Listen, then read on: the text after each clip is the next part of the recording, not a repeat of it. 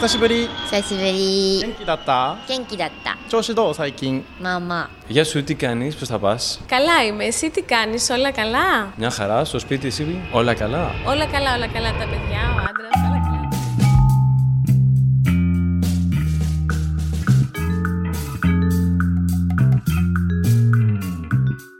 Nos enfants sont formidables. À cet instant de l'histoire de l'humanité où nous vivons ce qu'appelle l'OMS une pandémie, nos enfants nous apprennent une fois de plus la résilience, la patience, la bienveillance et j'en passe. Pas d'école pendant trois semaines ou plus. Ça ne va pas être facile. Nous n'avons pas l'habitude d'avoir nos enfants à la maison tout ce temps. Sachez d'ailleurs, vous qui êtes installés un peu partout dans le monde, que beaucoup d'écoles francophones, françaises, sont fermées un peu partout. Ainsi, 224 écoles et lycées français ont décidé provisoirement de ne pas recevoir leurs élèves à Pékin, New Delhi, Téhéran, Turin, Vienne, Francfort, Barcelone, Lisbonne, Bruxelles, Dublin, Istanbul, Stockholm, Genève, Toronto, Montréal, Atlanta, New York, Los Angeles, Brasilia, Quito et bien d'autres. Vous pouvez retrouver d'ailleurs toute la liste sur le site de l'Agence pour l'enseignement français à l'étranger, l'AEFE. Cette résilience, cette acceptation du changement, du danger, de la séparation même, je l'ai vu chez beaucoup d'enfants ex-expats qui quittaient leur pays de résidence pour revenir en France, où ils n'avaient parfois jamais vécu. Mais il y a de ces enfants qui me surprennent encore plus.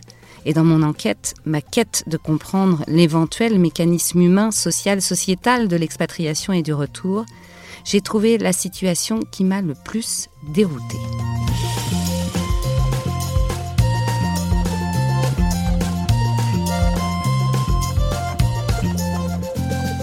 Épisode 6, saison 4, les ados expats de retour seuls en France. Première partie. Raoul a 15 ans. Quand il arrive seul d'Égypte, ses parents, après en avoir discuté avec lui, ont préféré l'envoyer faire son lycée en France. Deux ans plus tard, Raoul ne regrette rien.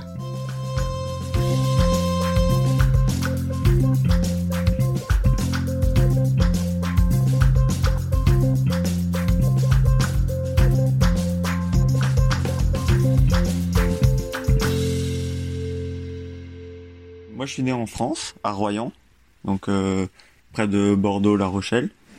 Et puis, euh, bah, mes parents euh, habitaient au Madagascar avant ça.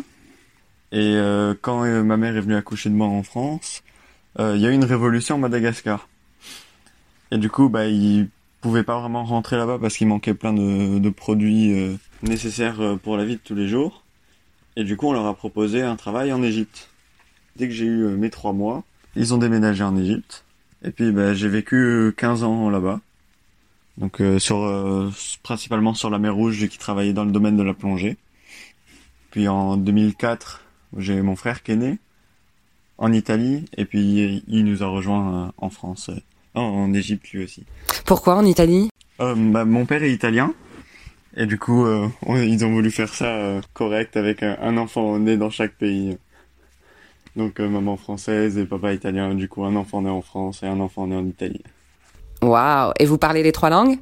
Euh, oui, enfin moi j'en parle même quatre vu que j'ai appris l'arabe euh, sur place, plus l'anglais et du coup l'italien avec mon père et le, le français avec ma mère. C'est une question un peu curieuse que je vais te demander, mais tu te sens quoi exactement? Quand on me demande euh, de quelle nationalité je suis, je dis que je suis moitié français, moitié italien. Je me sens les deux vraiment.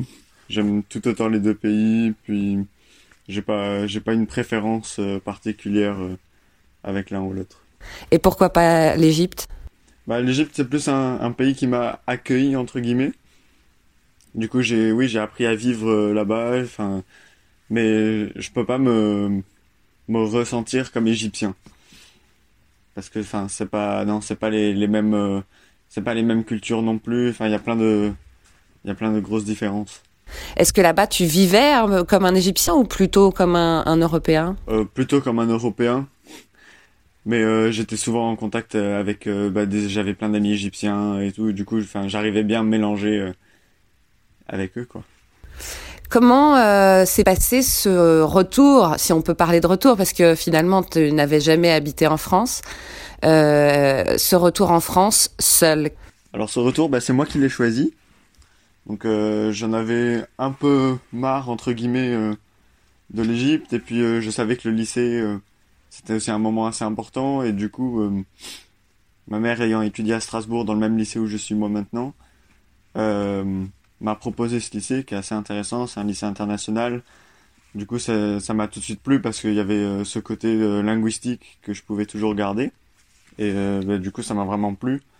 Puis la première année, j'ai eu un peu de mal à, m'adapter, mais euh, ça allait.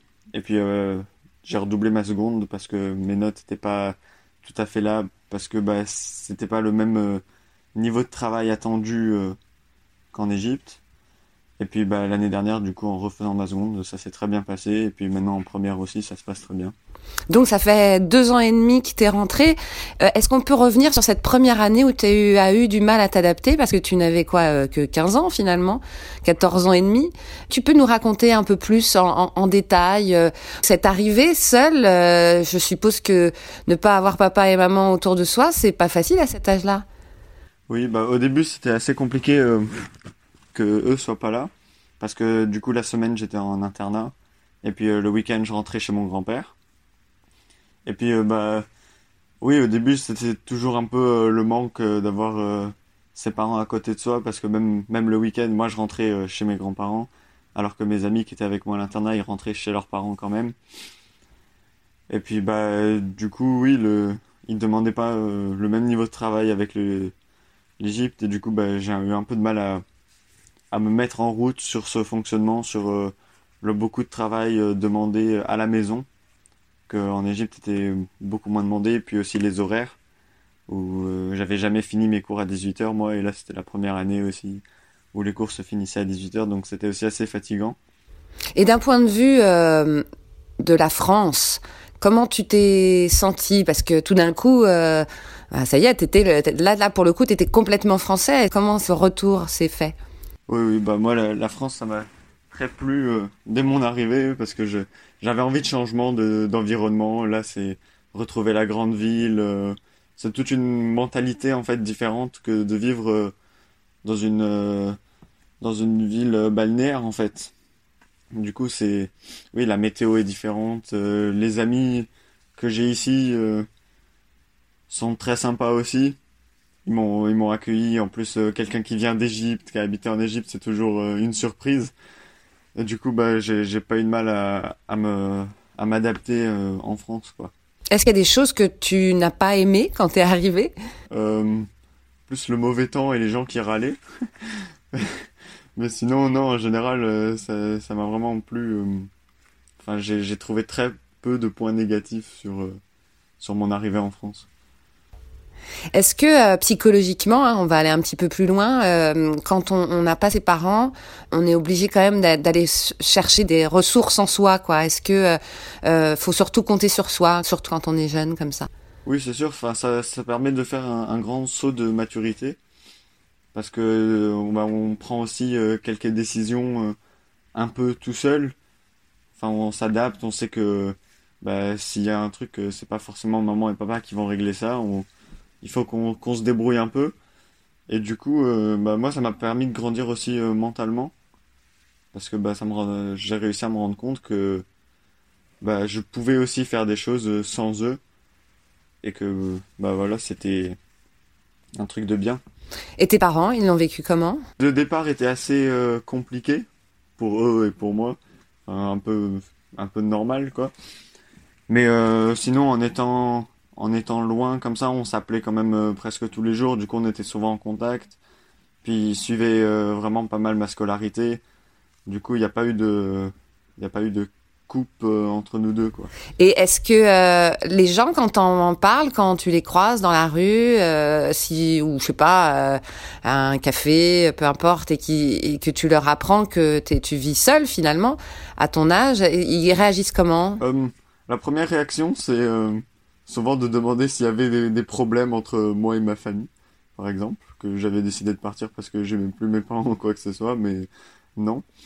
Du coup, euh, voilà, c'était surtout ça la, première réaction.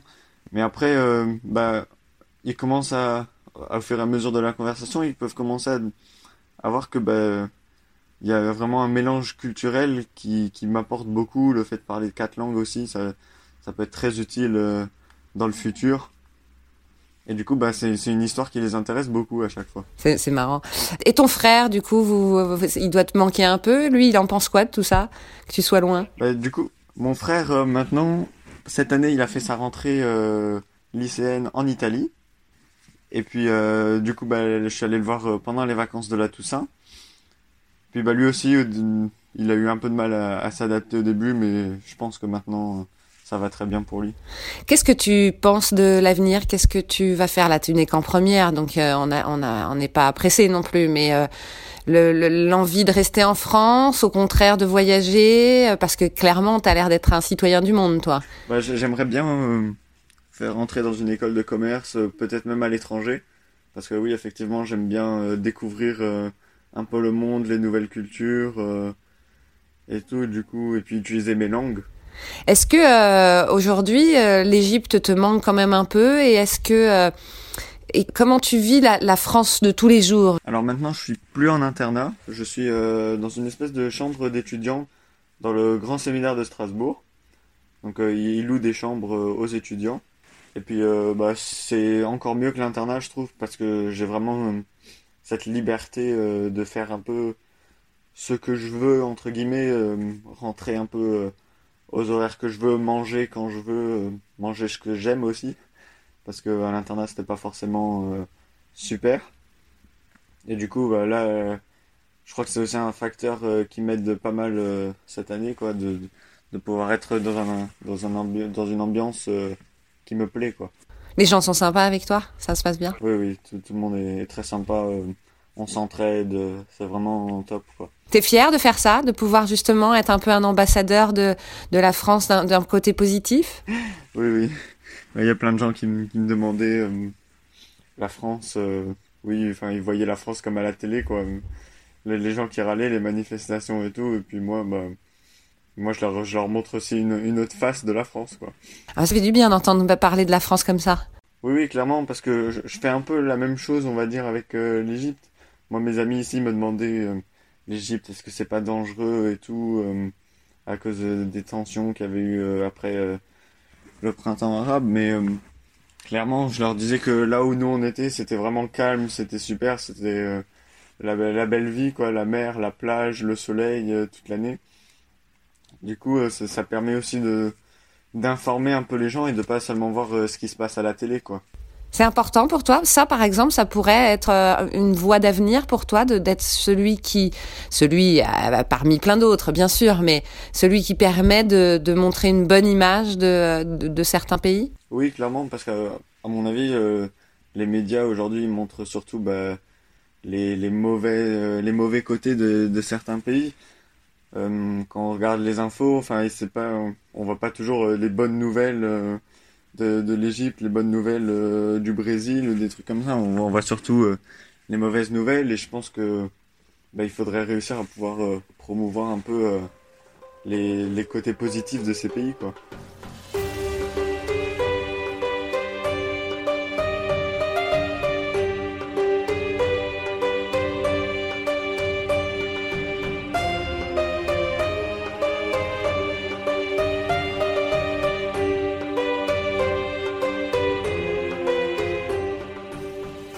Moi, je crois que ça me ferait peur de laisser mon enfant seul comme ça.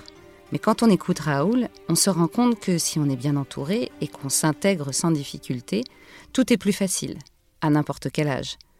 Malgré tout, je suis allée demander à une psychologue ce qu'elle en pensait.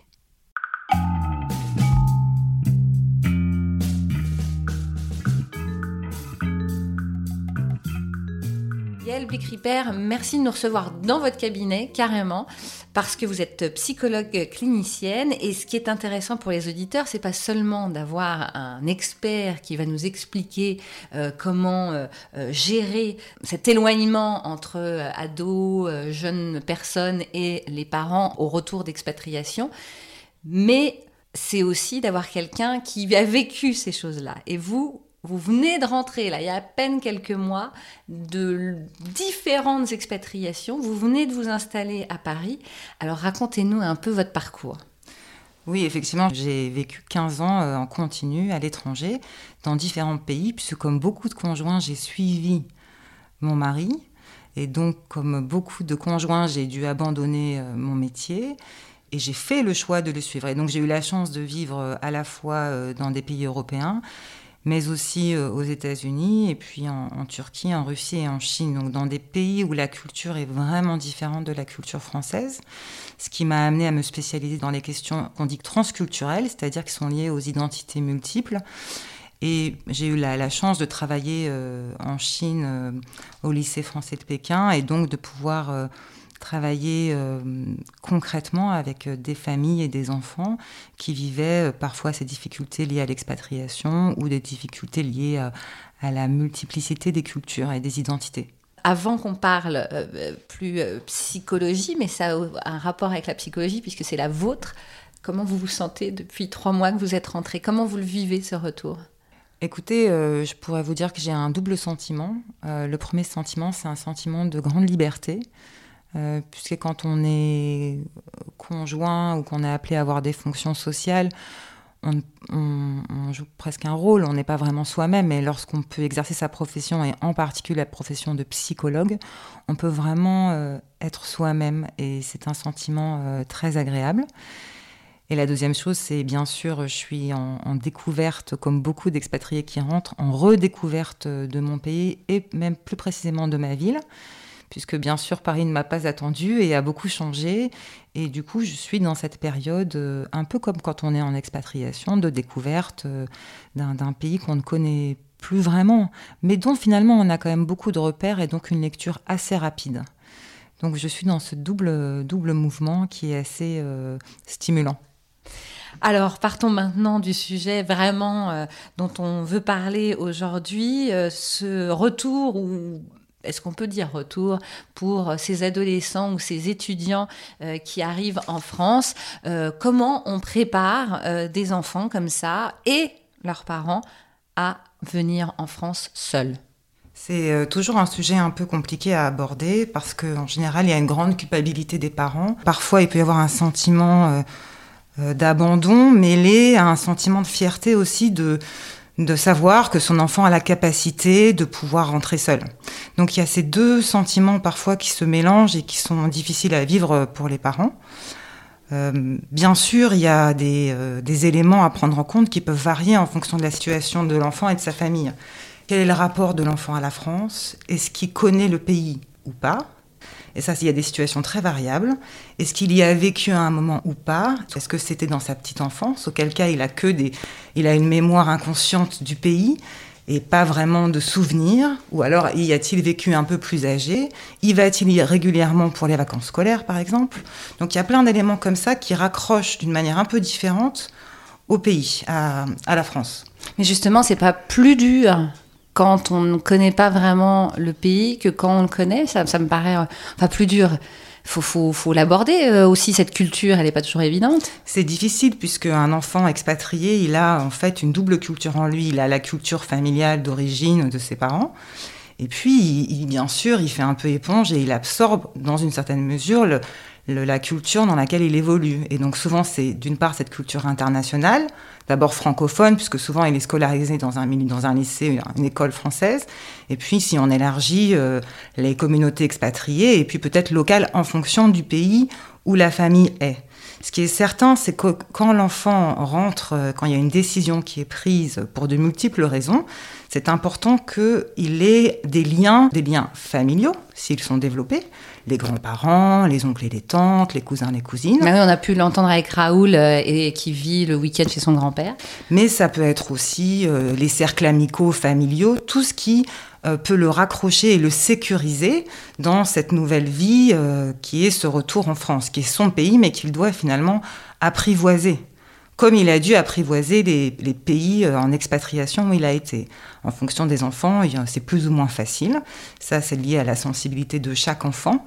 Et il faut pouvoir euh, composer avec ça. Et alors, comment préparer au mieux j'ai envie de dire, il faut préparer au mieux et les parents et les enfants, parce que c'est tout aussi difficile pour les parents de laisser partir son enfant.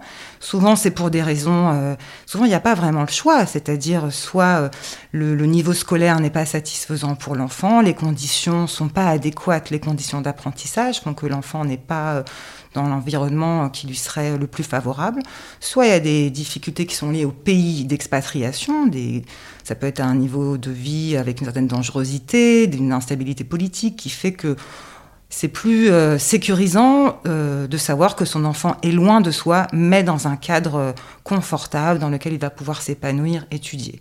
Je pense qu'il faut d'une part associer l'enfant à la prise de décision. Souvent, les parents sont dans un court terme décisionnel qui fait que c'est compliqué d'associer l'enfant. Et en même temps, cette, recherche de transparence, ça va aider l'enfant à se sentir acteur de cette décision et de son retour en France. Donc il faut réussir en tant que parent à trouver cet équilibre, de partager sans en même temps rendre la situation plus angoissante, anxiogène pour l'enfant, mais de l'associer à, ce, à cette décision qui le concerne euh, pleinement. Après, on peut mettre en place des petites choses qui vont peut-être un peu sécuriser l'enfant. D'une part, l'associer euh, bah, au choix de l'école, par exemple, en lui montrant le site internet de l'école, éventuellement en faisant un, premier voyage pour aller voir euh, concrètement le lieu, euh, qu'il ait une idée en partant, en rentrant en France, d'où il va vivre, quel sera son décor quotidien. Euh, et puis après, peut-être euh, travailler sur les éléments de sa vie d'avant qui vont l'aider à euh, savoir un peu où il est et comment construire cette nouvelle vie. Et ça peut être un album photo souvenir d'objets qui ont été très importants pour lui dans le pays où il a vécu, des lieux symboliques, et puis des, des amis, bien sûr, des photos de copains de classe, etc. En tout cas, ne pas forcément faire une rupture, mais inscrire ce retour dans une continuité. Pas simple à gérer, bien sûr, puisque cette nouveauté, elle est difficile, mais euh, ne pas l'inscrire dans une rupture, mais plutôt un cheminement euh, qui doit pouvoir épanouir cet enfant.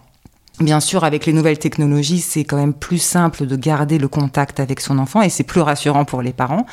Donc peut-être établir une sorte de rituel, des, rencontres téléphoniques par Skype, par WhatsApp, WeChat, euh, de manière comme ça euh, euh, régulière, avec des horaires pour que ça soit un peu cadré. Et puis essayer dans la mesure de possible de voir régulièrement son enfant. C'est sûr que c'est pas toujours évident en fonction des situations. Ces enfants, pour la plupart, comme on le disait, n'ont jamais vécu en France. Et déjà, c'est un choc pour nous, Français, quand on rentre d'expatriation. C'est pour ça que j'ai fait ce podcast.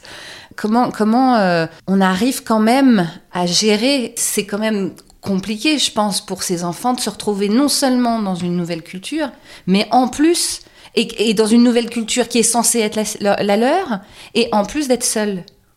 Vous avez effectivement pointé la, plus grande difficulté, à mon sens, pour euh, un enfant qu'il ait euh, 15 ans ou 20 ans, c'est la solitude. C'est cette autonomisation plus rapide que pour une famille qui ne serait pas jamais partie à l'étranger.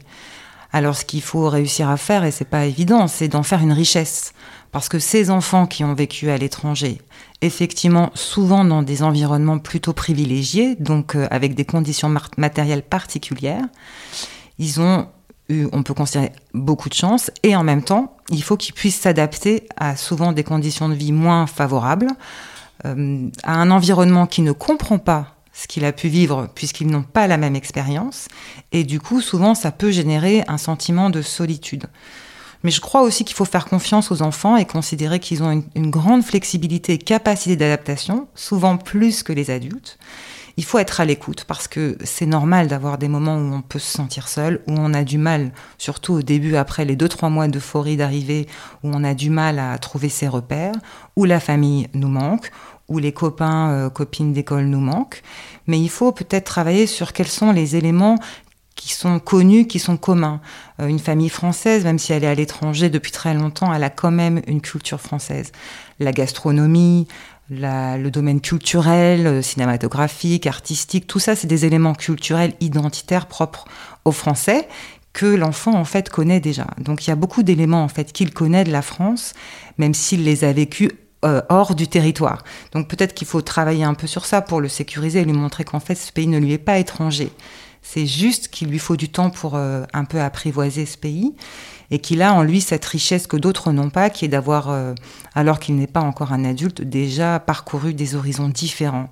Et que parfois ça génère un peu d'envie parce que tous les enfants n'ont pas forcément cette chance bien que ces gens qui n'ont pas eu cette même ex- expérience ne mesurent pas la difficulté du retour. Et ce que vous indiquiez sur ce sentiment d'incompréhension, il est, euh, il est beaucoup vécu par les, jeunes adultes quand ils reviennent euh, en France, après, euh, quand ils ont eu le bac et qu'ils vont poursuivre leurs études à l'université. Ils se retrouvent en général dans une grande solitude, après les deux mois de grand bonheur d'être débarrassés des parents, d'avoir fini le lycée, d'être enfin autonomes, d'avoir parfois leur appartement ou en tout cas leur chambre, de pouvoir faire ce qu'ils veulent quand ils le souhaitent. En fait, souvent, euh, à partir du mois de novembre-décembre, parfois il peut y avoir des difficultés qui sont liées à cette solitude, au fait qu'il est compliqué de partager cette vie si particulière, et souvent ils se retrouvent entre eux. En fait, parce qu'effectivement, cette vie d'expatrié, elle n'est pas partagée et partageable par tout le monde. Mais je crois qu'il faut d'abord euh, en faire une richesse, parce que je crois que ça permet d'acquérir une capacité de lecture de plusieurs grilles en même temps, ce que beaucoup de gens n'ont pas. Si ça se passe mal, qu'est-ce qu'on fait? Non, mais je veux dire vraiment mal. S'il y a un enfant malade, a un enfant psychologiquement malade, si, euh, si vraiment il n'y arrive pas, que- qu'est-ce qu'on fait? Bah, je crois que d'abord, on essaye d'écouter son enfant. Euh, on évite de se culpabiliser en tant que parent, parce que souvent, c'est le premier réflexe. Et souvent, les enfants, pour protéger leurs parents, vont avoir tendance à, À ne pas dire. à ne pas dire, à ne pas exposer dans la, tota- dans la totalité leur souffrance pour protéger le parent. Et du coup, c'est très compliqué pour le parent de pouvoir entendre euh, et de pouvoir savoir quels sont les besoins de l'enfant. Donc, il faut réussir euh, à instaurer ce dialogue de confiance, euh, et c'est pas facile. Et parfois, il faut aller voir des professionnels spécialisés qui connaissent euh, cette difficulté particulière de l'éloignement pour aider à un dialogue, pour aider l'enfant à essayer de trouver sa place quand il quand il peut y arriver, mais si les difficultés sont trop grandes, il faut peut-être euh, trouver d'autres solutions. Et c'est pas forcément un échec. Je crois qu'il faut le vivre comme trouver une autre, un autre moyen, une autre solution, et ne pas envisager, envisager ça forcément comme un échec, parce que on peut avoir des difficultés, à un moment renoncer, et puis après retrouver ses marques, et pouvoir pourquoi pas se reprojeter dans, dans un retour. Donc rien n'est définitif, autrement dit.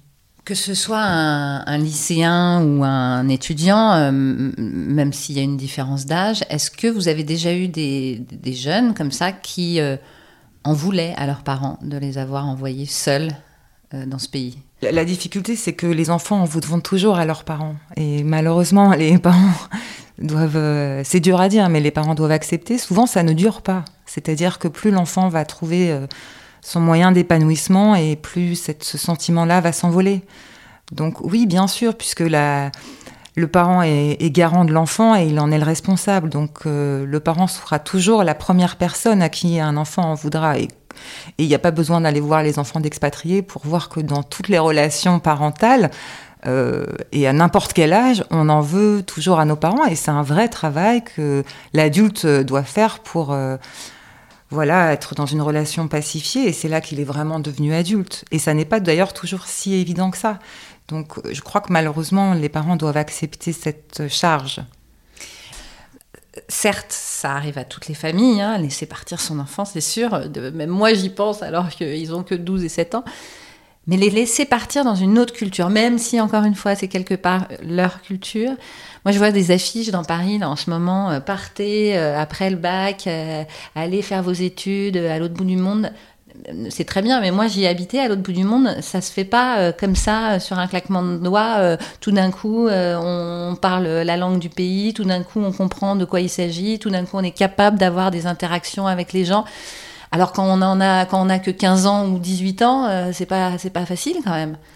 Mais c'est là où la, la différence, c'est que même si un enfant français n'a pas vécu en France, ou en général, il est toujours allé à certains moments de vacances, donc c'est un pays qu'il qu'il connaît un petit peu.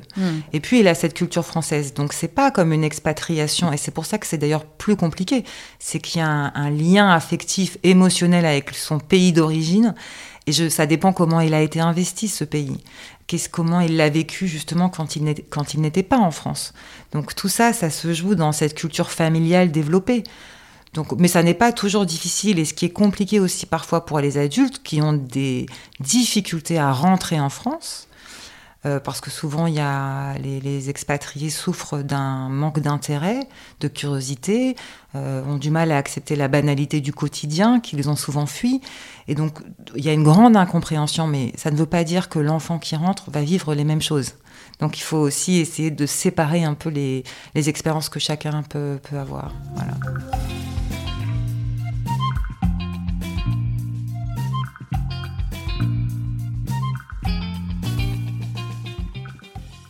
Évidemment, ce retour seul de l'ado ne marche pas à tous les coups. Ce serait trop beau. On peut même en souffrir. Mais cette souffrance permet aussi pour certains de s'interroger sur son identité, ses liens avec une ou plusieurs nationalités, plusieurs cultures et même religions, ses relations avec ses parents, et plus encore. Pour un moment philosophique sur le sujet, rendez-vous pour la deuxième partie avec Antoinette, formidable jeune femme engagée.